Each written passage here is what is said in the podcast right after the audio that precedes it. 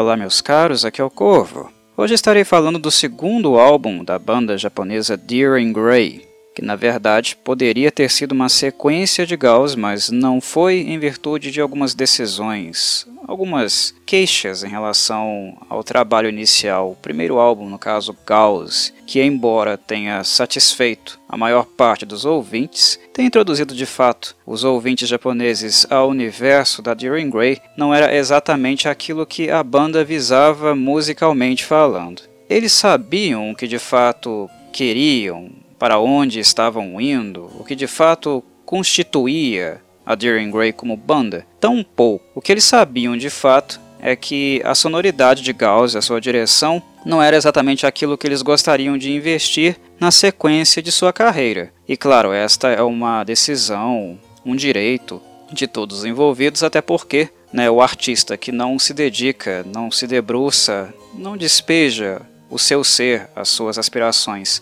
Na sua arte, não se expressa da forma como ele realmente quer, é claro que este artista está fadado a um sentimento de não realização, de não satisfação e até mesmo de certa traição com os seus princípios, né? É ser quem não se é, é ser algo que apenas visa uh, a satisfação dos princípios e interesses econômicos, que são importantes né, para todo mundo. Todo mundo quer ter seu dinheirinho, viver bem, ter seu conforto e tal, mas estar bem consigo mesmo, se sentindo realizado de fato, né, sendo quem se é, é muito importante, especialmente para artistas que são pessoas mais sensíveis, né, que literalmente algumas delas sangram na sua obra, dão tudo de si né, para a sua obra, como bem se vê no Kyo, principalmente nas performances antigas do Darren Gray. Ele se destruía no palco. Tamanha a imersão que ele tinha com aquilo que ele estava fazendo, né?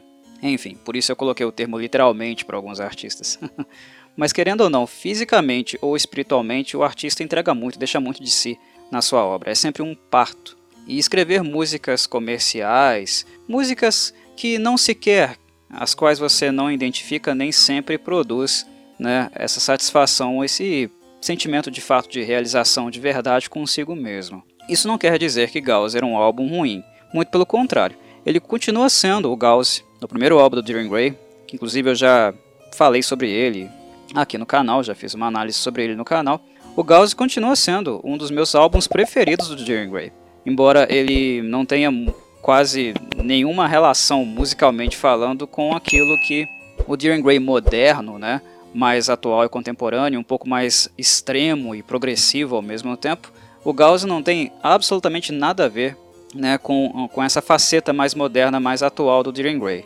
A, a banda, no sentido daquilo que eles vieram a se tornar, né, do que de fato eles são. Eles se encontraram em um determinado ponto da carreira. Não foi exatamente no segundo álbum, no Macabre, que eles conseguiram fazer isso. Né, o Macabre é um caminho para isso um caminho não uh, realizado de fato, no sentido de descobrir, encontrar de fato a sua faceta, a sua identidade, a sua cara, mas o macabro é um ponto importante na discografia porque é o princípio, né, a origem, a gênese do movimento onde a banda vai passar por um processo de transformação, vai começar a mutar, né, a se metamorfosear, como bem indica o próprio conceito da faixa título sobre metamorfose, sobre é, ciclos. Né? Uh, Macabro é bem isso. É o início de um processo de mudança. Se né, a banda é o que é hoje, né, se ela se transformou naquilo que uh, conceitualmente nós podemos identificar como aquilo que o Deer Grey é, aquilo que eles se formaram, a identidade que eles construíram como banda, Macabro é o início desse processo e foi importantíssimo nesse sentido. Mas em relação ao próprio Gauss também, ao primeiro álbum, já, já é um disco completamente diferente. Ele é quase alienígena né, quando nós o comparamos com o Gauss, no sentido de que eles são completamente avessos um ao outro, eles não têm nada a ver um com o outro. O Gauss era interessante, bem interessante, bem acessível, né, um pouco mais pop em alguns momentos, e um álbum que é agradabilíssimo de ouvir. Né, e quando nós pensamos em discos da cena visual kei ali do final dos anos 90, é quase impossível não colocar o Gauss, né, entre um dos melhores lançamentos daquele período ali, no finalzinho dos anos 90. O álbum é muito bom, só que a banda não estava satisfeita, não era aquilo, né, que eles se identificavam, não era aquilo que eles visavam. Era uma imagem, uma identidade colada neles, a qual foi bem-vinda, foi útil do ponto de vista comercial, né? De fato, o Yoshiki, que produziu cinco músicas do álbum, apresentou Diren Grey para o cenário, para a cena musical japonesa. Né? Quem trabalha com Yoshiki tem grandes chances de dar certo naquele período complicado, né, que é o início da carreira, quando você está tentando se consolidar, criar um público, ter datas. O Yoshiki foi muito importante, a banda não é mal agradecida nesse sentido, né? Só que conceitualmente eles não estavam satisfeitos com o que foi apresentado, com as ideias do Yoshiki mesmo. O Yoshiki ele não apenas produziu o Gauss, ele produziu, ele era produtor, né? Ele sempre foi um produtor, além de baterista e pianista da X Japan. Uh, ele sempre produziu muitas bandas, então ele produziu o Gauss, mas ele também participou uh, do processo de arranjo de cinco faixas do primeiro álbum, que foram Yuramek, Cage, Yokan, Zan e Akuro Nooka, uh, que por sinal né, estão entre as melhores faixas da, daquele álbum. Muito boas, muito boas mesmo. Eu adoro Gauss. O Jiren Gray é que não gosta do disco, né? especialmente o Kyo que não gosta do disco. Mas eu não tenho que ser um cordeirinho e concordar com qualquer coisa que um artista uh, de minha estima ou algo nesse sentido pensa, gosta. Né? Eu gosto do disco, o disco é bom, musicalmente interessante e pronto, acabou. Né? Eu gosto do disco, ele tem uh, boas valências, ele tem boas qualidades. O Yoshiki ele sempre foi um excelente produtor e também um excelente compositor, tanto na X Japan como nas aventuras que ele teve também de maneira solo ou colaborando, contribuindo com outros artistas. Então Gauss é um álbum muito bom, só que musicalmente não diz respeito àquilo que a Deering Gray de fato queria se transformar. E Macabre, o segundo disco, é essa busca, essa trajetória essa procura de entender o que se é, o que se quer. Porque se a banda tinha certeza que ela não queria ser algo musicalmente como o Gauss, ela não tinha, como eu falei antes, ela não tinha também certeza, muito bem certeza, daquilo que ela queria se transformar. Eu sei o que eu não quero para mim, mas eu não sei exatamente o que eu sou também, ou aquilo que eu quero me transformar. E isso acabou fazendo de Macabre, o segundo disco, um dos álbuns mais complicados de ouvir da Deering Gray embora seja um álbum de princípio de carreira, ele não é uma boa introdução para pessoas que não conhecem o som da banda. De fato, ele não é, porque é um álbum de tateio. A banda está tateando, ela está tateando um monte de coisas, um monte de estilos, um monte de sonoridades, né? Fazendo, convertendo essas sonoridades ao modo Diren Gray de soar, de ser, né, aos seus timbres, preferências musicais e estruturais. Né? Quando, por exemplo, o Diren Gray trabalha com música eletrônica, e tem momentos assim nesse disco aqui, eles fazem isso à moda, ao jeito de ser do Diren Gray. Né? Isso se repete, por exemplo, em momentos que eles trabalham progressivamente, como na própria faixa Macabre, né? outros que eles trabalham, vislumbram algo um pouquinho mais uh, industrial, né? uma sonoridade mais industrial, ali também da, do final dos anos 90. Uh, ah, quando a banda fica um pouquinho mais extrema, mais trashy, como por exemplo lá em Hasetsu Sukoku, né? uh, novamente é uma forma de abordagem de um subgênero, uma característica, uma estética mais ao modo de Jiren Grey de ser, né? ao modo do Kyo cantar, os timbres, formas como soam, né? Os guitarristas Kaoru e Dai, a, a, forma livre, bastante criativa da cozinha da banda também, né, com o Toshiya e o Shinya, é sempre ao modo Jiren Grey de ser. Mas o álbum ele acaba sendo multifacetado, porque na medida do ponto que a banda ainda não se descobriu, não descobriu uma identidade própria para si, ela começa a experimentar tudo. Então, nas 13 faixas que esse disco nos apresenta, que ele traz para nossa apreciação nós não encontramos nenhum ponto de conexão entre elas. Quando nós pensamos em um álbum que tem um esqueleto e que segue né, fielmente uma proposta musical, Macabre não é esse tipo de álbum. É um álbum completamente experimental e completamente exploratório. Porque aqui o que nós temos de fato são né, jovens músicos, né, musicistas, cinco, tentando encontrar a si depois de descobrir que Gauss, embora um álbum excelente, de grande sucesso, com excelentes composições, não era bem aquilo que eles queriam fazer espiritualmente, né? E nem do ponto de vista estético também, porque a Diren Grey começou como uma banda de visual kei, mas o visual kei também não perduraria muito. Embora aqui, em Macabre, o visual kei enquanto expressão estética, né, enquanto moda, forma de se apresentar, ainda está presente. Né? Então esse corte, esse né, essa separação em relação ao cordão umbilical que a banda tinha com o Yoshiki e com a cena Visual Kei não foi cindida assim de forma total. Vocês podem observar em fotos, material promocional mesmo daquela época, né? em livros artísticos que acompanharam esse álbum aqui, até porque no início da carreira o Diren Grey não apenas lançava o disco, né, mas também lançava um, um, um livro auxiliar com algumas fotos, com algumas poesias do Kyo. Né, o Kyo não escrevia apenas as letras para a banda, mas ele também tinha um trabalho poético que ele continuou desenvolvendo e até hoje ele lida com isso. A, a banda sempre publicava material adicional até para aproximar um pouco mais a banda dos seus fãs é, naquilo que ela, ela artisticamente está para além da música em si. Né?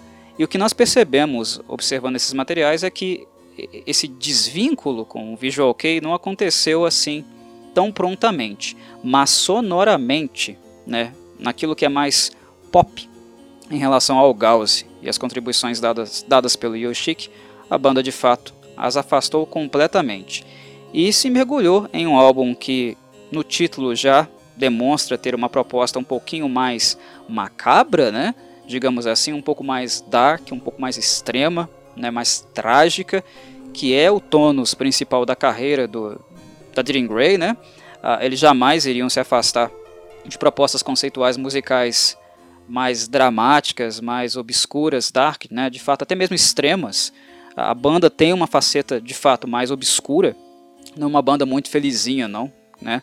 Eu acho que quem conhece a banda está cansado de saber disso. As músicas não são muito felizes, na verdade elas são bem trágicas, a maior parte delas, e algumas até mesmo brutais. Né? O universo de Green Grey é musicalmente muito rico, muito exploratório, cheio de ideias. Uh, é uma banda que dificilmente ela se acomoda musicalmente, ela está experimentando bastante o tempo inteiro, mas que de fato ela denota, ela apresenta, aproxima o público de imagens, visões, situações cotidianos né, que são mais cinzas, mais problemáticos na sociedade como um todo, seja oriental né, ou ocidental. É uma banda que demonstra as cores mais escuras de fato do mundo no que diz respeito ao conceito das suas músicas. Embora tenha momentos que são muito angustiantes, melancólicos, dramáticos, até mesmo amorosos, mas com né, sempre uma pontinha ali de dor. Como por exemplo, nós acompanhamos na última faixa desse disco, né, que é biográfica, pessoal do Kyo, no caso, que é a Tayor no Ao, né? Ela é um pouco biográfica no sentido de ser uma faixa que diz um pouco da história de vida dele, inclusive amorosa, né? Ela aborda musicalmente, por meio de balada mesmo, um pouco melancólica, né? a experiência de vida, a situação do Kyo, onde ele foi traído né, por, uma, por uma moça que ele amava bastante, gostava muito dela, e essa moça acabou o trocando né, por outro músico que era supostamente né, amigo dele. Uma decepção amorosa que machucou ele bastante naquele início de vida, né, de carreira, trabalhos musicais, enfim. Dirian Gray também tem esses aspectos bastante biográficos, emocionais, né, no que diz respeito aos, seu, aos seus membros. Mais o Kyo, porque normalmente é ele quem escreve a maioria, né, a grande parte das, das letras das músicas da banda, enquanto os instrumentistas de fato se ocupam com os arranjos. Mas enfim, a Macabra então é um álbum de transformação. Eu não diria nem transição, de certo modo ele é, mas transformação, ele é de procura ainda, sabe? Eles estão procurando o que eles querem ser. E nessa procura eles mexem em um monte de coisas, mas é o seu jeito, sabe? Inserindo tintas, né, uh, texturas naqueles gêneros que já existiam e que de fato eles estavam tentando beber um pouco. Falemos então um pouco a respeito dessas faixas inclusive da faixa que, para mim, uh, pelo menos uh, para mim, é a melhor faixa que eles já escreveram na carreira deles. A faixa título, Macabre, é a faixa progressiva desse álbum, completamente inesperada, né? Se nós pensamos naquilo que nós ouvimos previamente no Gauss, ninguém esperava que uma faixa progressiva, né, de metal progressivo, iria aparecer aqui. Mas uh, essa aventura, que foi uma aventura solitária, inclusive do Kaoru, o Kaoru escreveu essa música sozinho, tudo, tudo nela é, é obra do, Ka do Kaoru, inclusive é acreditado assim, né? Quando nós consultamos o material, os créditos de fato tá lá. Né? A música Macabre é uma música do Kaoru. Uh, e é surpreendente. É uma masterpiece, uma masterpiece, musicalmente falando e também liricamente falando. O Kaoru escreveu a música, né, e o Kyo escreveu a letra. E a forma descritiva que o Kyo também é, insere no conceito em si é simplesmente sensacional. Macabre é uma masterpiece, e na minha opinião, né, o Jiren Gray não escreveu uma faixa tão coesa, tão fluida, embora longa, porque é uma faixa progressiva, né? A original deste álbum aqui ela tem 10 minutos e 49 segundos. Eles regravaram futuramente essa faixa no EP Unraveling, e lá ela aumentou, né? Ela foi para 16 e uns quebrados, ela aumentou ainda mais uh, e ficou bem, inclusive bem mais interessante em alguns aspectos, nem, nem tanto em outros, né? Mas a faixa ainda teve esse, essa possibilidade, esse salto em termos de evolução, em termos de sonoridade e principalmente produção né? Porque produção é uma, uma das coisas, das poucas coisas que Macabre não uh, consegue entregar tão bem assim, né? Porque há uma diferença, há um impacto, há um baque. Se em Gauss eles estavam com o Yoshiki, o que o Yoshiki é mestre em fazer é que uma banda soe bem, né?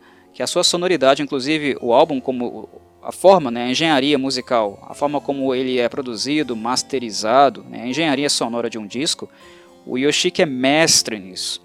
E a partir do momento que a banda se separou dele, uh, Macabre não iria entregar, né, principalmente eles trabalhando uh, por si só. E com poucas né, ou quase nenhuma influência externa, dificilmente esse álbum, em termos de mixagem, né, qualidade sonora, aquilo que nós ouvimos de fato no disco, né, o modo como o álbum de fato ele foi uh, conduzido em termos de engenharia sonora no estúdio, dificilmente esse disco soaria tão bem assim. Então algumas faixas, por exemplo, que foram regravadas depois, né, como é o caso de Macabre, que está lá no Unraveling, a Hasetsu Koku é uma que também foi regravada posteriormente, né, o Ake, também chamado de Ryu, né, mesmo sentido, razão, né, o título da música, faixas que futuramente né, a banda regravaria já numa faceta mais moderna, mais contemporânea, mais deles, né, daquilo que eles descobriram para si. Essa qualidade em termos de produção, de qualidade sonora, vai mudar nessas regravações no futuro. Mas aqui é uma banda tentando de fato ter a sua independência, a sua emancipação e um pouco sem saber o que de fato é ainda. E nesse sentido, começando a experimentar tudo o que pode. O álbum, por exemplo, abre com uma faixa completamente bizarra, né? sonoramente falando, ela é muito bizarra, muito dark, muito bestial, primal, eu diria até porque os sons e os ruídos são muito grotescos. E já esboça um pouquinho né, a faceta mais extrema, mais gutural dos vocais do Kyo, porque ele faz ambos com maestria. Né? O Kyo ele tem técnicas vocais absurdas, tanto para cantar limpo quanto para cantar de forma mais suja. Na verdade não é cantar, né? é vociferar, né? é grow, né? rosnar, digamos assim. Né? Para uma coisa você usa cordas vocais, para outras você usa o seu diafragma essa flexibilidade, essa transição entre né, um estilo vocal mais melódico, mais limpo, para outro mais brutal, mais bestial, né, mais voltada para os growls, uh, Macabre já começa como um esboço dessa possibilidade, o eu já estava flertando com tais possibilidades, uh, de uma forma inclusive mais intensa, né, mais uh, grotesca e até mesmo perigosa, né? Nós sabemos bem que na história da Tyrion Gray ele teve vários problemas nas suas cordas vocais porque ele conseguia fazer né, os vocais sujos, mas ele não se preocupava tanto assim com a técnica. O que apenas subia no palco né, e se expressava, mas de uma forma não técnica, não muito segura. Ele acabou tendo que passar né, por cirurgias, procedimentos cirúrgicos, por causa dos nódulos que ele começou a desenvolver nas cordas vocais. Quando você faz o gutural, né, o growl, você não usa as cordas vocais, né? Mas o Kyo estava pouco preocupado com isso. Ele teve muitos problemas o decorrer da carreira até de fato aprender, né? Que ele, ou ele parava ou ele ia ficar de fato né, impedido, impossibilitado de cantar e de ter uma carreira né, no decorrer da sua vida. Mas enfim, aqui já é o Kyo, em Macabre já é o Kyo, flertando com essa possibilidade de vocais mais extremos. Mas enquanto ele ainda faz, canta né, várias melodias, né, ele se expressa de maneira muito melódica também. Isso ele não perdeu. Os vocais do Kyo uh, é algo que menos uh, se altera quando nós pensamos no primeiro álbum, em Gauze, e nesse álbum aqui. Ele se mantém bastante. Ele só começa a explorar um pouco mais, né, as facetas um pouco mais extremas, de fato, da música, do mundo da música pesada. Já um flerte maior aqui do que houve em Gauss. Gauss ainda tem alguns momentos aqui a colar, mas aqui essa intensidade, essa busca né, por se expressar mais bestialmente, já está um pouquinho mais presente. Musicalmente, a banda, no caso, já muda bastante, mas o Kyo ainda mantém ah, elementos, algo da faceta dele de conceitos, de formas que ele uh, apresentou no Gauss. Porque é importante lembrar também que o Kyo ele foi um vocalista em construção. Diferente do, do Dai, do Kaoru, do Toshiya e do Shinya, que já eram músicos né, com bastante estudo, com um terreno de formação um pouco mais consolidada, o eu não sabia que seria vocalista e nem vislumbrava uh, essa possibilidade inicialmente. Se tornar vocalista, uh, escolher os vocais, foi uma coisa que aconteceu de, de forma um pouco mais tardia, né? E ele de fato conseguia cantar, ele sabia cantar. Mas a partir do momento que ele assumiu tal, tal papel e se tornou de fato né, o frontman da banda, né, o responsável pelos vocais, ele tinha um trabalho um pouco mais ardoroso, um pouco mais extenso, que necessitaria de fato né, um pouco mais de desenvolvimento no passar dos anos. E foi exatamente isso que aconteceu. O que ele começou a se educar, né, a explorar mais a sua voz, a trabalhar um pouco mais com facetas diferentes, né, das formas de vocalizar, né, não apenas cantar, mas vocalizar, e ele foi se formando, ele foi encontrando o seu caminho e aprendendo, inclusive fazendo.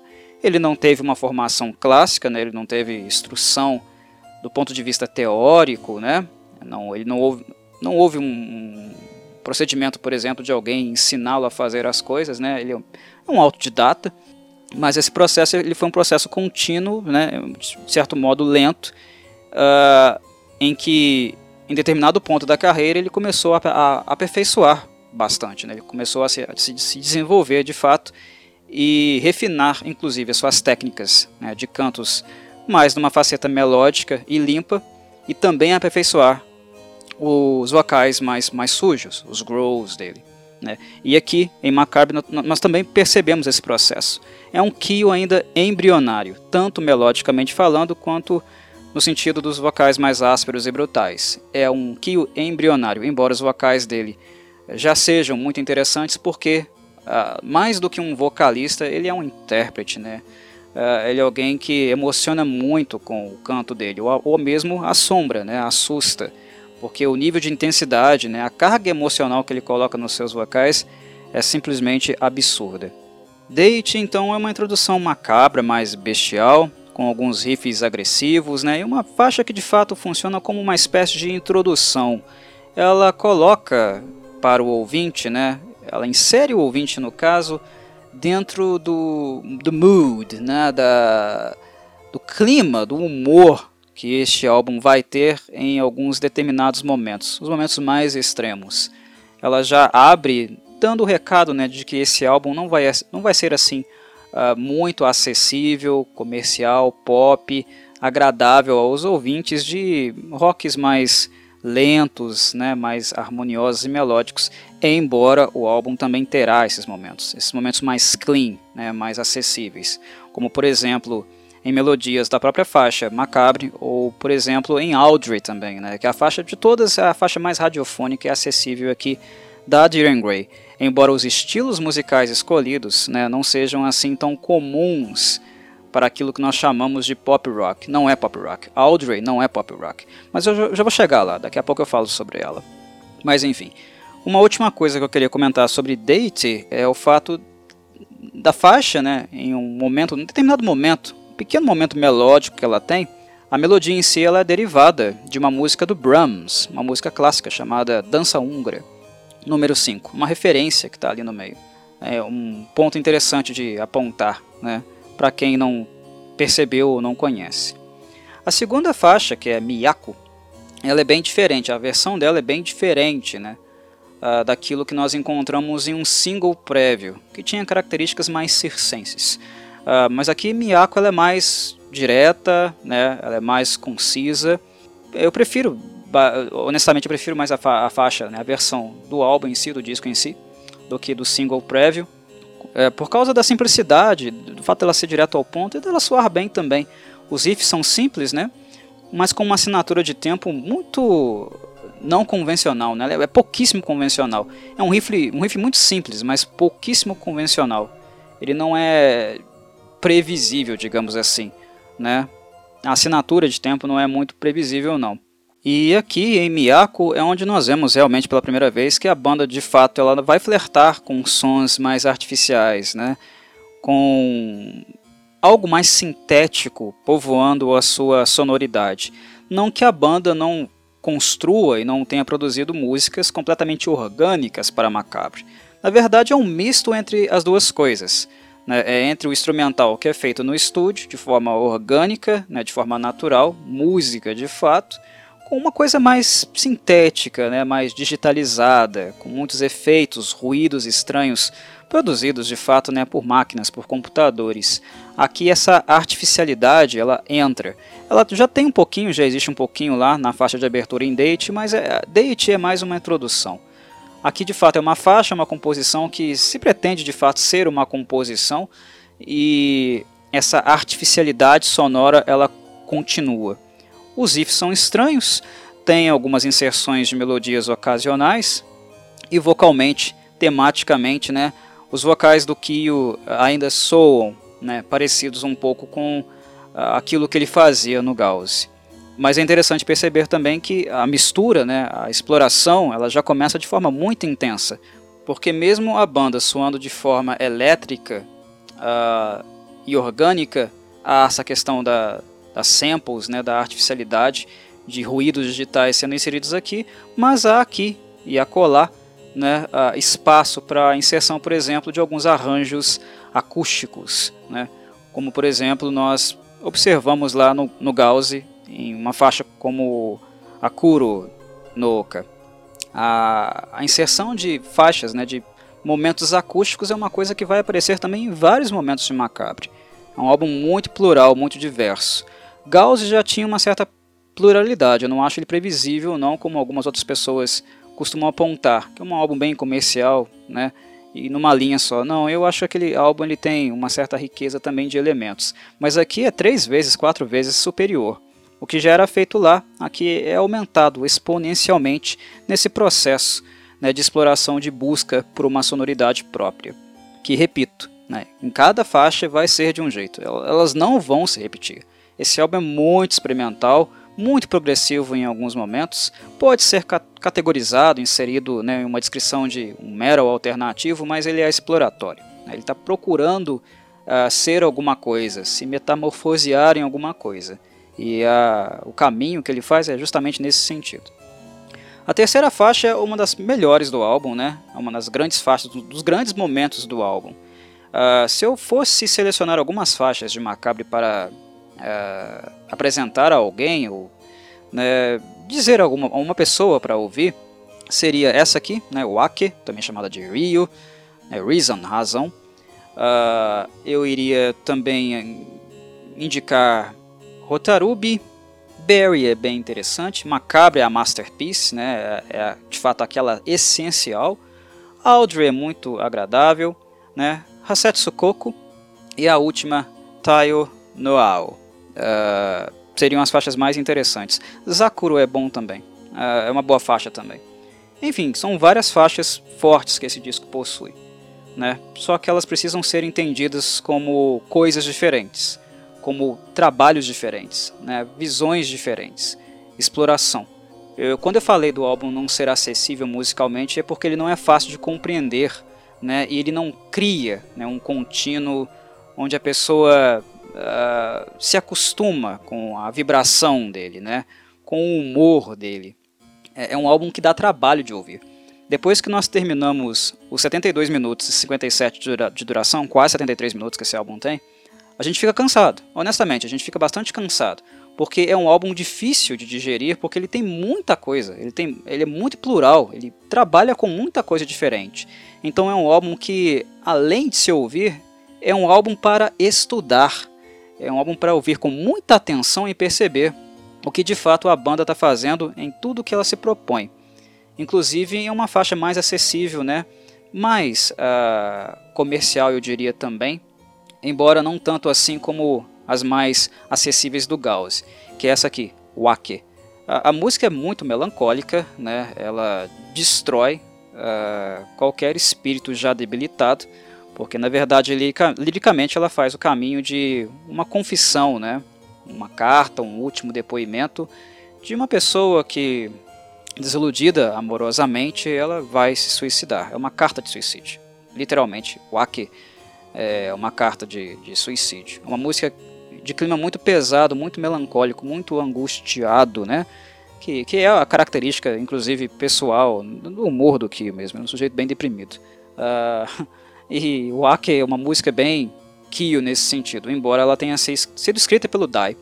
E as músicas do Dai na Deering Grey, uh, ah, para quem está acostumado e conhece a banda, sabe muito bem que quando o Dai está envolvido no processo de composição, quando se trata de uma música dele, é uma música muito mais doce, mais uh, harmoniosa, mais melódica, né, do que normalmente as coisas que o Toshia ou o Kaoru escrevem.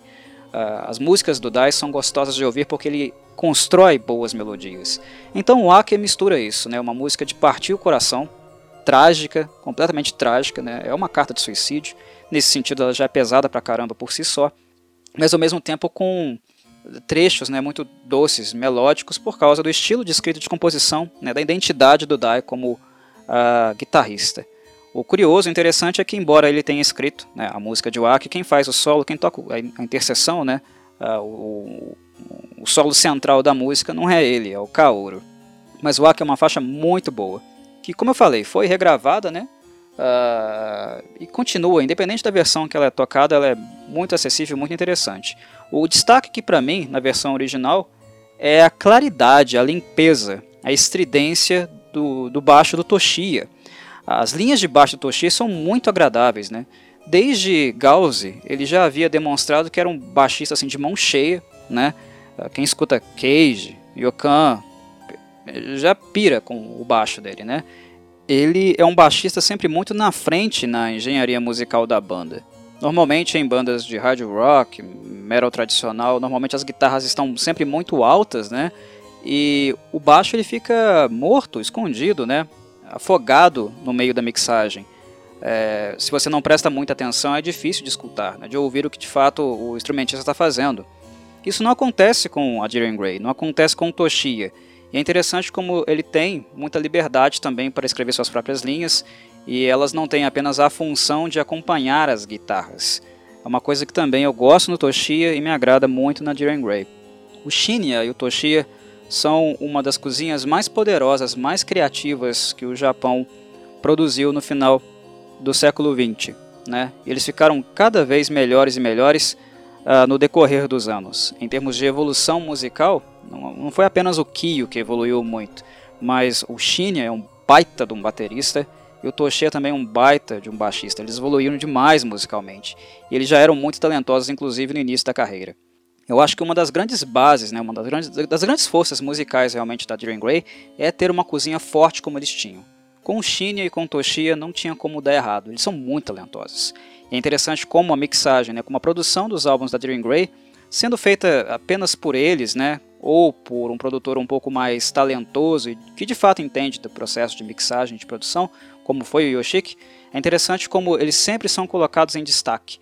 A bateria do, do Shinya e o baixo do Toshi, a gente sempre escuta eles de forma muito clara, muito né, transparente e na frente da mixagem mesmo. Né? Eles não podem ficar escondidos, porque é muito talento envolvido aqui, muita criatividade Né? São linhas de baixo ou de bateria que não são enfadonhas, repetitivas, modorrentas. É sempre muito criativo e gostoso de ouvir.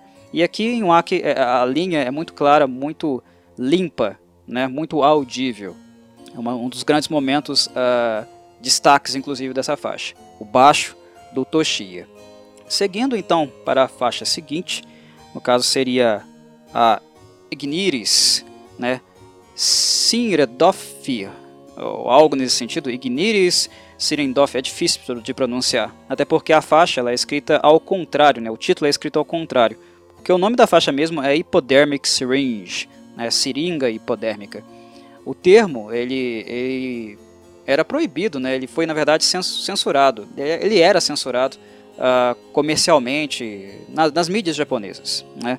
Então, escrever o título ao contrário né, para seringa hipodérmica foi uma alternativa, uma estratégia que a banda utilizou para não ter essa faixa de algum modo censurada. Você escrevia Igniris uh, uh, porra, que negócio difícil de pronunciar.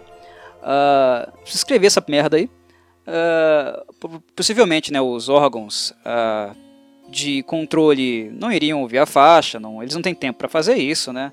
não teriam ter muito, muito trabalho em averiguar o que de fato estava sendo cantado aqui, né, falado aqui, e a faixa iria passar. Agora, se no título viesse né, seringa hipodérmica, aí a, a possibilidade de censura seria muito, muito maior. Né? Uh, enfim, a faixa sobre seringa, sobre o uso de drogas. Então aqui eles evitaram problemas com censura, escrevendo o título ao contrário. Essa música aqui ela não me agrada muito não, embora o baixo do Toshia, né, novamente ele tenha muito destaque. E sempre que o baixo dele tem destaque nesse disco, é algo a se ouvir. Aqui ele está completamente livre para tocar, né, ele apresenta mudanças de tempo nas linhas de baixo dele, em alguns aspectos, em alguns momentos até mesmo um pouquinho progressivas, né? Mas a faixa não me agrada muito não, porque é um Kyo tentando, né, vislumbrando, flertando né, com vocais mais voltados ao rap, ele é talentoso demais apenas para ficar falando, né, fazendo versinho, né, balbuciando as coisas. Ele, tanto culturalmente como melodicamente, ele é um vocalista muito melhor do que essa música, aquilo que ele fez, né, apresenta. E também no caso das guitarras, o Dai e o Kaoru eles utilizam excessivamente o fuzz. O efeito de fuzz ele não fica muito interessante nessa faixa, não. Não, porque, não que o fuzz não seja interessante, mas eu acho que é um pouco excessivo aqui. Eu gosto de fuzz uh, e músicas que utilizam nas guitarras o efeito do fuzz. Mas aqui eu acho que é um pouco excessivo demais. Mas, como todas as faixas desse disco, eles estão experimentando. Experimentando com coisas que, inclusive, eles não consolidariam mais tarde, né? Uh, uma faixa como essa aqui, ela não se tornaria, por exemplo, canônica, frequente na discografia, no, na estrutura da, da, de composição uh, das faixas futuras do, do Dorian. Eles não utilizam mais uma abordagem como essa, por exemplo, hoje em dia. Mas enfim. A faixa 5, Hydra, eles voltam com os dois pés novamente, né, com ênfase, ênfase total em algo mais sintético, mais artificial. Essa música, em tese, né, assim, de maneira bastante resumida, né, de maneira concreta, de, indo direto ao ponto, essa música é um misto de techno music com metal industrial, né? Algo mais ali na, na faceta, na vertente do que sonoramente o Marilyn Manson fazia no final dos anos 90. Né? É isso mesmo, algumas pessoas acham que não é, mas é sim. É uma mistura de techno music com metal industrial e com presença ali uh, nos meandros da música, na parte central, de cantos gregorianos. Olha a quimera que isso é, né? a mistura que isso é. É uma hidra, de fato, né? Eu acho que as escolhas musicais elas refletem bastante o título da faixa em si. Rotaruba é linda, tá? Rotaruba é linda. É uma baladinha, uma música um pouco mais lenta, né? Com foco em melodias suaves, né? A guitarra, tanto do, do Dai quanto do Kaoru, não tem muita distorção, né?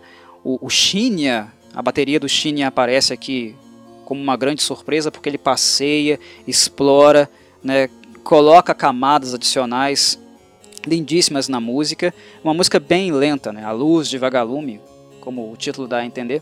Uh, inclusive tem até um zumbido no meio da música que lembra o próprio inseto, o próprio barulho que um vagalume faz. Eu achei bastante interessante, embora o barulho em si tenha sido artificial e tem esse flavor, né, essa pontinha de, de artificialidade, a gente, sente de maneira artificial. Mas é interessante como conceito ele aparecer ali.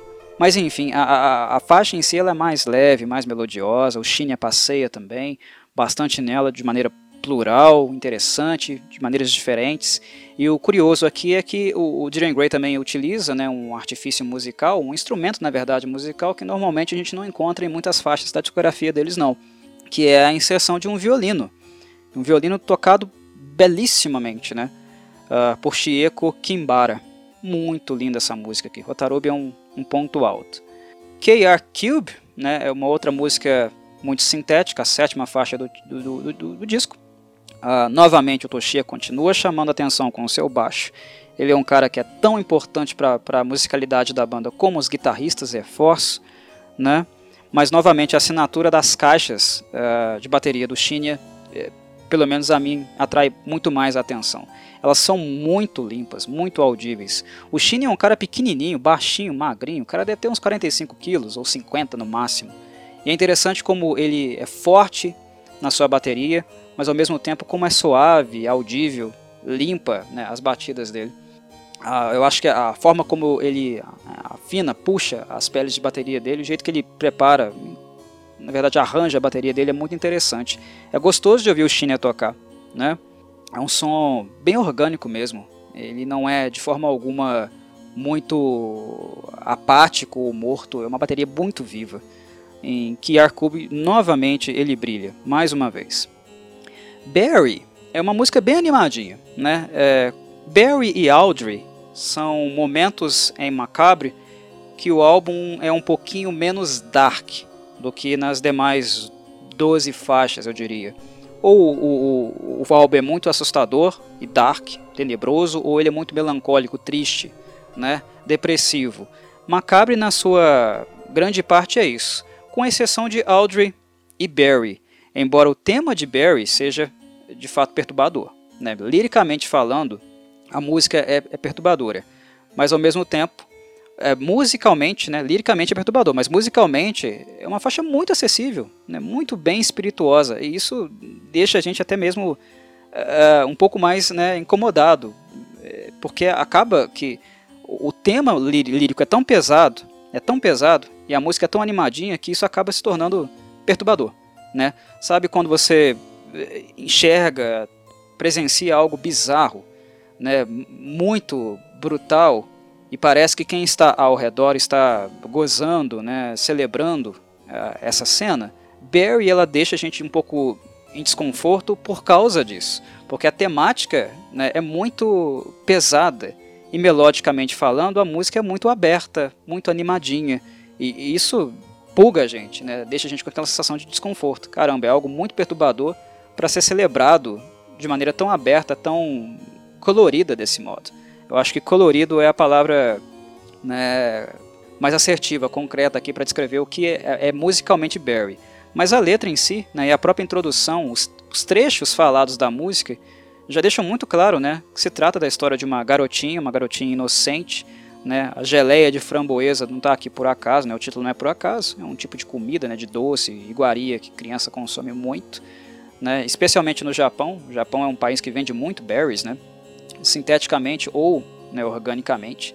Né? Uh, a música ela tem essa faceta liricamente, uma faceta infantil de uma criancinha inocente, mas que na faixa, né, nas, nas primeiras linhas de introdução, a própria menininha que tem né, que, é inserido aqui, é apresentado as falas dela, ela já fala né, que vai estourar a cabeça dos pais né, e deixar né, a, a massa encefálica deles como geleia de framboesa.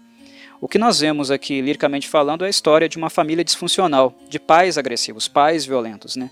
Em um, um, clima completamente, um ambiente completamente insalubre que essa criança cresceu, a ponto dela ficar perturbada, né? Isso afetá-la e ela tentar contra os, os próprios pais para dar fim ao seu próprio sofrimento. Né? Ela mata os pais para que eram abusivos com ela, porque ela não aguentava mais sofrer. A menina ficou perturbada, ficou doente, ela adoeceu psiquicamente, né?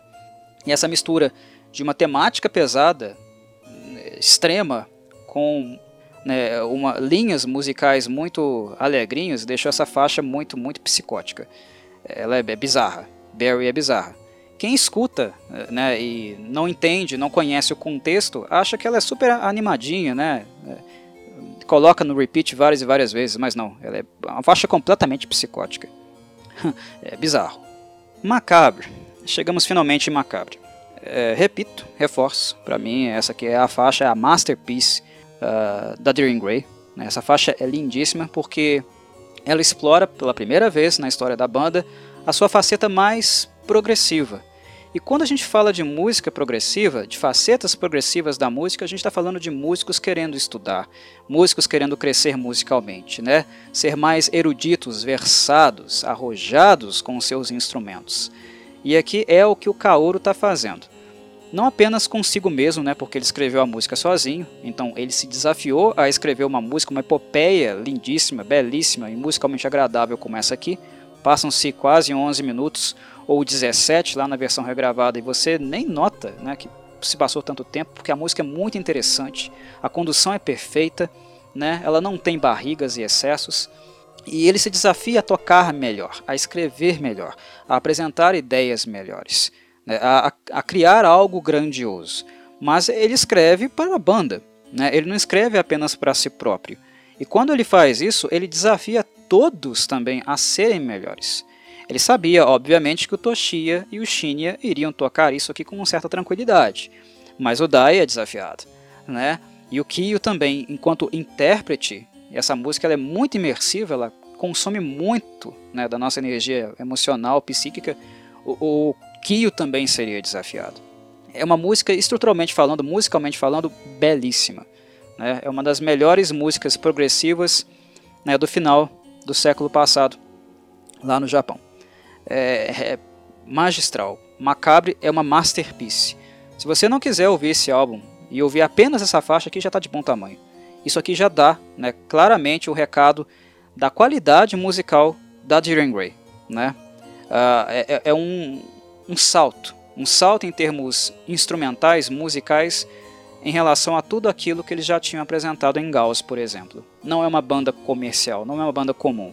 É uma banda que, se quiser ser um pouquinho mais arrojada, um pouquinho mais versada, erudita, eles podem vislumbrar isso, flertar com isso, tentar fazer isso e talvez com né, um grau uma, de sucesso alcançado. Uh, eles dão conta. É, é a faixa que você escuta da, da, do, do, início da carreira da Dream Gray e você respeita os caras. Se você ainda tinha alguma dúvida, né, ainda não acreditava na capacidade deles ou desconfiava do taco deles, né, se eles iriam se tornar uma banda grande ou não, se eles eram talentosos ou não, quando você escuta Macabre, é, essa, essa dúvida é completamente dizimada. Não. Para escrever uma música como essa aqui, para tocar uma música como essa aqui, você tem que ser bom um bom compositor e não apenas um instrumentista, um bom compositor também. Criar uma coisa como essa aqui não é fácil. E liricamente o que o Kyo faz é uma das coisas mais é, impressionantes para mim de toda a discografia ou de textos né, que ele já escreveu. É muito imersivo. A maneira como ele trabalha metaforicamente né, com o conceito de transformação, de metamorfose, utilizando da própria natureza, né, do que é belo e grotesco na natureza, Inclusive a própria beleza e a construção, a formação da beleza é grotesca, é, é macabra, né? A forma como ele trabalha esses conceitos é impressionante, cara. Ah, né, como ele descreve né, a, a, transformação, a metamorfose de uma lagarta se transformando em borboleta, né, o processo como um todo, e a atenção, o detalhe, a visão, né, esse processo, essa, essa transformação, é, embora né, a criatura que nasça, que apareça, seja bela o processo em si é grotesco, estranho, né, macabro. Ele pode ser entendido, retratado, né, de maneira horrível, né, os fluidos, né, a carcaça sendo arrebentada, uh, para aquele belo surgir, né, vagar, transitar, voar, ir até uma flor, sugar o pólen, né, uh, um suco, um líquido, quer que seja, né, que o inseto esteja bebendo em uma flor, uma bela flor, e ao mesmo tempo desapercebido né, de um predador que está ali do lado, olhando para ele, querendo consumi-lo, tragá-lo, mas ao mesmo tempo ah, cortejando esse inseto, né, porque ele quer devorá-lo, mas devorá-lo não apenas para saciar sua fome, mas para introduzir, introjetar de, de forma simbiótica aquela beleza no seu próprio corpo, né? Como aquela beleza, ela, ela veio de algo feio, né? De algo grotesco, né? Uma criatura grotesca se tornou uma criatura bonita e como esse processo é estranho, macabro também, dependendo da, da, da sua ótica, da perspectiva que você olha, e como esse belo não tem muito tempo também na natureza, como algo uh, violento, né, como a balança, o ecossistema, né, o, o mundo em si, como existem outras vidas, né, outros seres que vão tragar esse belo de forma rápida, muito rapidamente. Né? Então essa, essa criatura é, descrita como sendo consumida, digerida por outra, né? se banhando, nadando como uma sereia no suco gástrico, né? sendo dissolvida. Uh, quando a gente olha para a natureza, né, para as coisas vivas, para o ecossistema, para a balança, né, e tudo que envolve o processo de vida e morte, né, como uma pessoa cresce, envelhece, vai se definhando e vira carcaça podre para o consumo de vermes, né, esse consumo aparece em novas vidas, né, vidas, outras vidas que vão ser tragadas.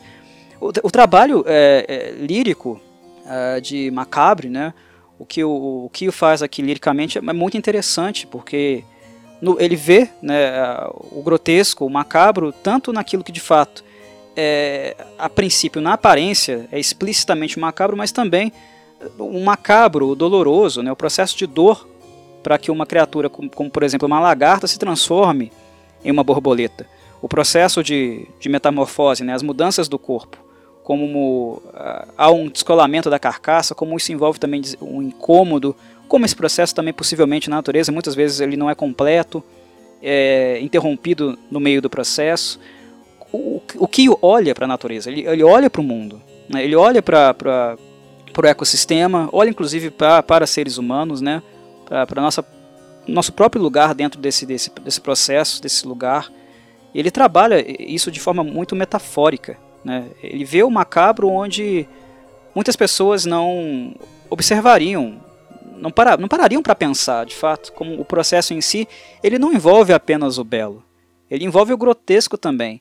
E às vezes não apenas por causa de crueldade, né, porque é um processo natural contínuo, necessário para que a vida né, uh, nasça, se desenvolva, termine e outras vidas né, venham também após isso, e outras mortes também. É, é, filosófico, né? de certo modo é filosófico, não é apenas artístico e poético o movimento lírico de Macabre, mas também um pouco filosófico, um pouco reflexivo, né?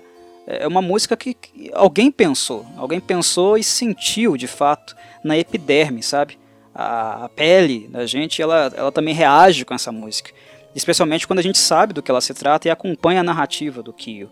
Acompanhada sempre, claro, por, por aquelas linhas melódicas, por, por, aquela, por aquele trabalho progressivo que instrumentalmente a banda faz. Macabre é, é uma masterpiece, né?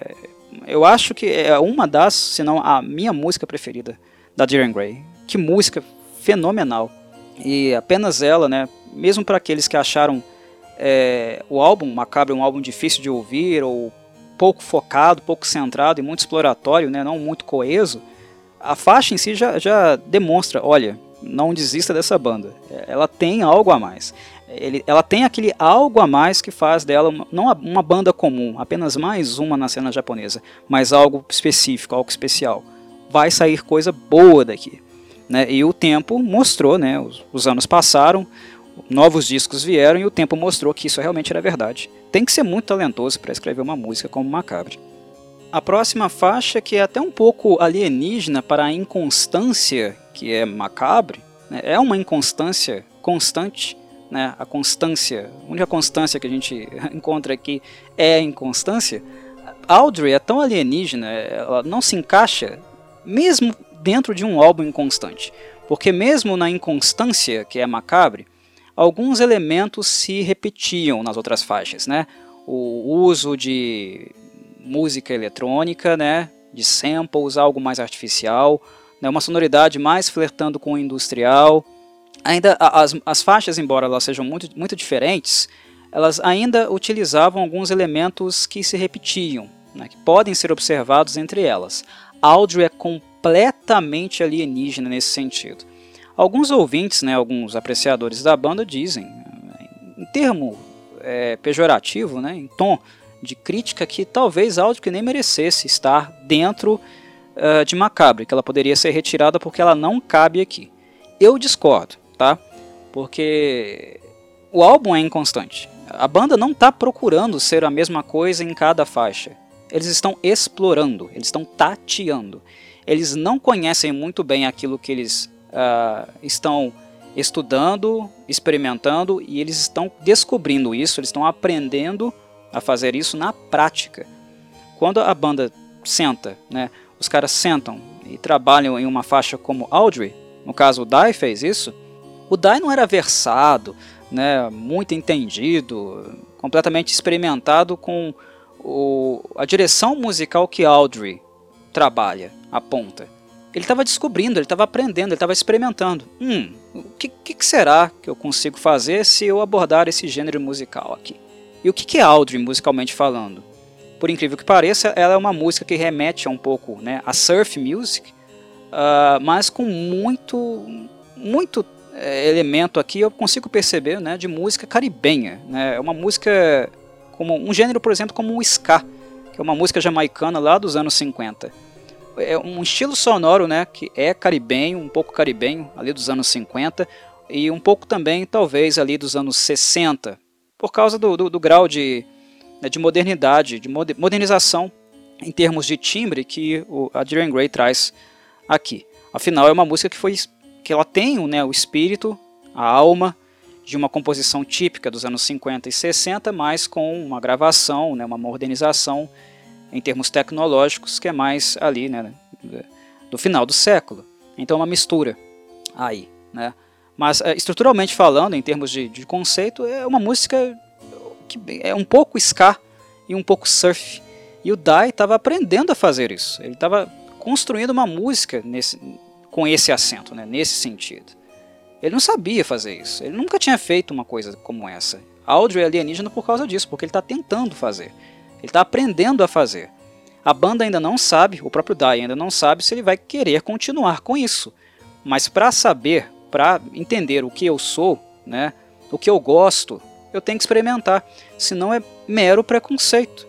É mero preconceito. Se eu escutei uma música, né, se eu abordei um gênero musical, escutei uma coisa ou outra de um gênero musical e, e falo, como artista no caso, tá?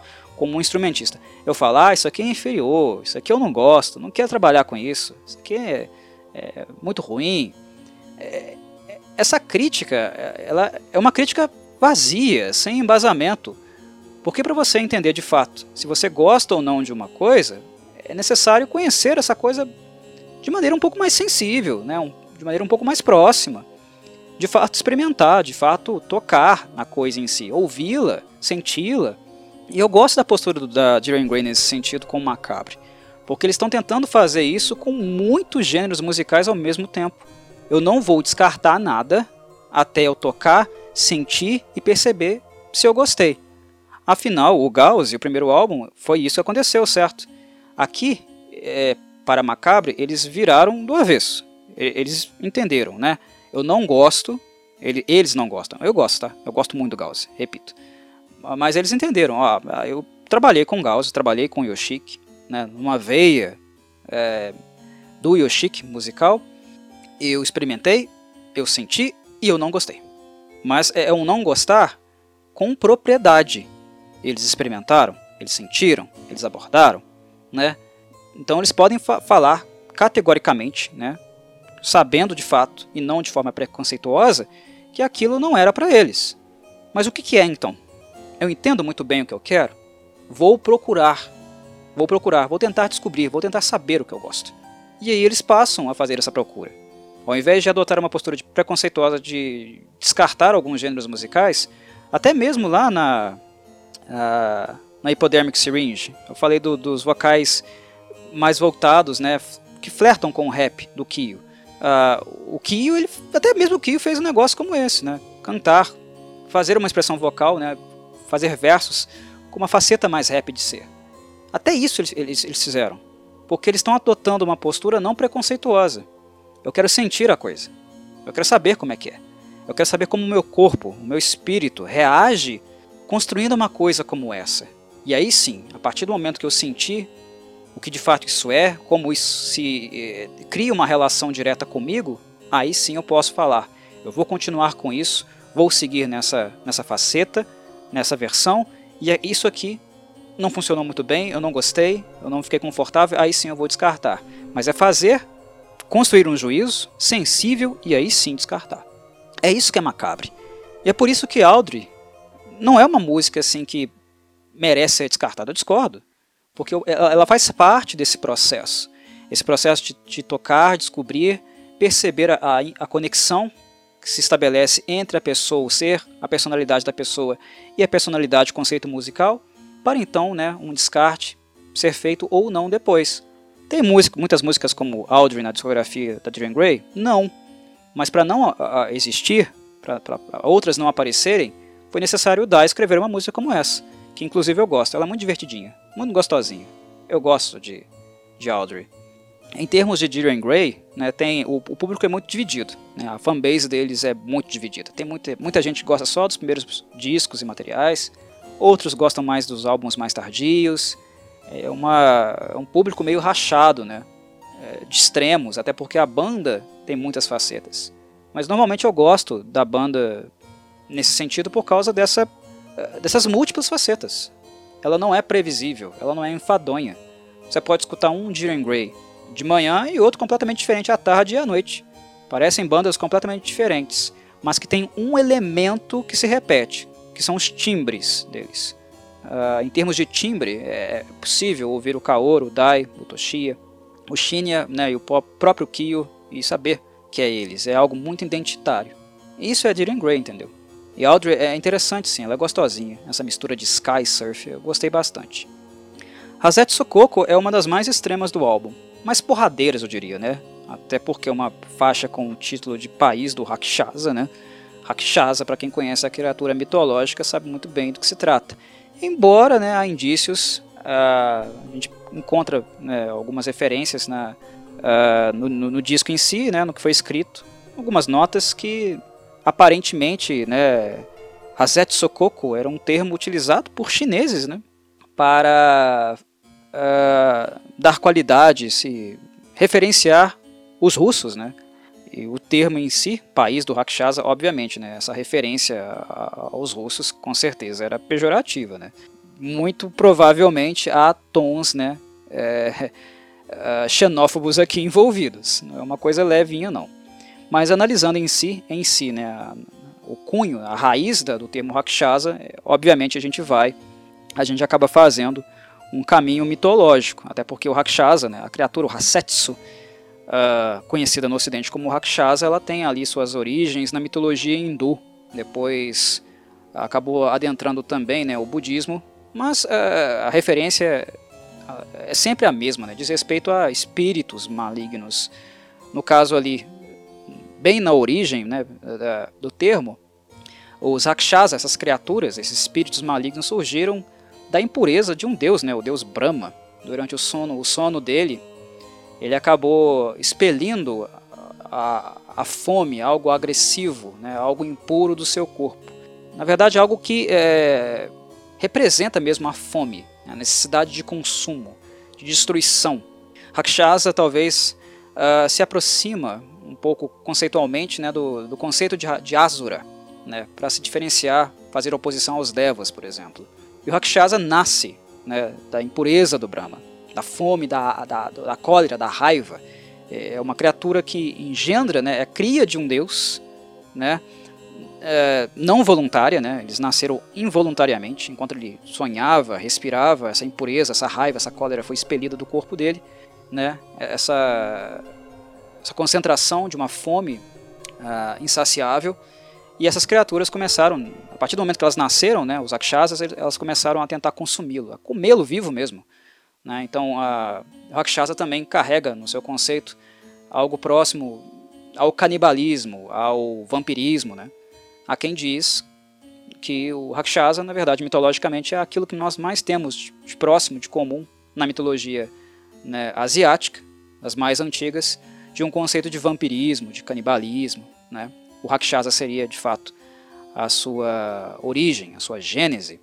E a música, como é de se esperar, é muito brutal. Muito, muito brutal. Uma música furiosa mesmo. Inclusive na versão regravada, né? Que eles fizeram anos mais tarde, ela fica ainda mais brutal, porque o Kyo. Aqui o vocal dele já é bem, já é bem sujo, né? Já é bem rasgado, brutal, violento. Mas na versão regravada, como ele aprimorou a sua técnica, vo técnica vocal, ela acaba ficando ainda mais, ainda mais brutal futuramente. É uma música muito pesada, muito porradeira, né? Os riffs são muito, muito na cara, como tem que ser mesmo, né? Uma música como essa aqui não poderia ser diferente. Seja naquilo que ela diz respeito, né, ao termo, à forma de se referir, aos dos chineses se referirem aos russos, ou então indo na raiz do termo Rakshasa mesmo, né? Enquanto criatura mitológica, aquilo que de fato essas criaturas representavam. Zakuro é a segunda composição mais longa do álbum, né, porque Macabre é a mais longa, com 10 minutos e 49. Uh, Zakuro tem 8,37 e o álbum em si ele fecha de maneira muito calminha, sabe? Mais baladeiro mesmo. Ele tem seus momentos de explosão. Em Hazet Sokoko foi a última vez de fato que a banda explode colericamente. Isso não vai acontecer mais, porque Zakuro e Tayo no Ao eh, são faixas que fecham, né? encerram um trabalho de maneira um pouco mais melódica, mais suave, sem muita distorção. Como falei, a última faixa, Tayo Noao, diz respeito biograficamente né, às ilusões amorosas, né, aos traumas amorosos da vida pessoal do Kyo. Zakura é uma composição de, sonora, de sonoridade né, mais limpa, de muito bom gosto, sabe? E o trabalho percussivo aqui do Shinya novamente faz diferença. O Shinya como baterista, ele tem tanta carta na manga ele é tão plural, ó, ele tem tantas ideias que ele acaba fazendo com que a banda também o acompanhe, né? É, a função de um baterista é essa, fazer com que a banda o acompanhe, né? Dar sustentação, dar a condução, levar os outros instrumentistas para algum lugar. E o Shinya faz isso de maneira muito plural. Embora Macabre seja a música acentuadamente mais progressiva do álbum, a faixa título, como eu falei, esse álbum tem elementos progressivos em termos de mudanças nas assinaturas, né, de trechos que não são ah, homogêneos, né, eles têm uma certa heterogeneia. E por mais que ela seja melodiosa, uma baladinha de bom gosto, ela tem muitas facetas também diferentes do, do, do. Ele tenta coisas diferentes. Né? Ele diversifica e divide a música em momentos, mesmo naquela constante lentidão que ela apresenta. Né? E o solo de guitarra, que aparece no, no meio da música, embora seja simples, é muito doce, muito adocicado. Enfim, Zakuro, Tayo no que eu já falei, né? são as faixas que fecham de maneira mais calma, menos colérica, menos uh, psicótica, né? Esse álbum aqui do Jiren Grey, que é um dos mais experimentais, eu não sei se é o mais experimental ou não mas eu, eu posso dizer que é o mais diversificado musicalmente. O, a banda iria ainda continuar experimentando com o Kizo, né, no álbum seguinte, mas eu acho que em termos de tatear, tentar descobrir algo que se quer, e com tantas coisas diferentes, né, uma salada mista gigantesca, eu acho que Macabre é o álbum que mais trabalha com elementos diferentes, com gêneros diferentes, tentando fazer com que eles funcionem conjuntamente, né, uh, segundo a cara, o humor né, a identidade própria dos músicos que estão envolvidos no processo de criação. E para mim funciona, tá? Não é um álbum fácil, como eu falei lá no começo, não é um álbum fácil, não é um álbum de entrada da Darren Gray. Escutem o Gauss que é melhor, né? Ou, ou um, algum álbum mais recente deles para entender onde eles chegaram, aquilo que eles se tornaram, como eles se consolidaram. Mas em termos de estudo, de curiosidade, de perceber uma banda se transformando, experimentando, eu acho que Macabra é excelente nesse sentido. Excelente mesmo. Produção, em termos de produção e mixagem, é claro que perder o Yoshiki acaba fazendo com que esse álbum não soe tão bem como o Gauze. Mas ainda assim, criativamente falando, artisticamente falando, é um álbum muito bom. Muito bom mesmo. Para alguém que quer de fato ouvir música, não apenas para passar o tempo, né? Ah, vou colocar uma música aqui no rádiozinho, vou, vou colocar meu Spotify para tocar e deixar o tempo passar. Não é bem um álbum para isso, é um álbum para ouvir de fato porque ele é mais intelectual do que algo simplesmente para você relaxar e só para passar o tempo. Enfim, é isso, meus caros. Um abraço a todos e saudações Corvides.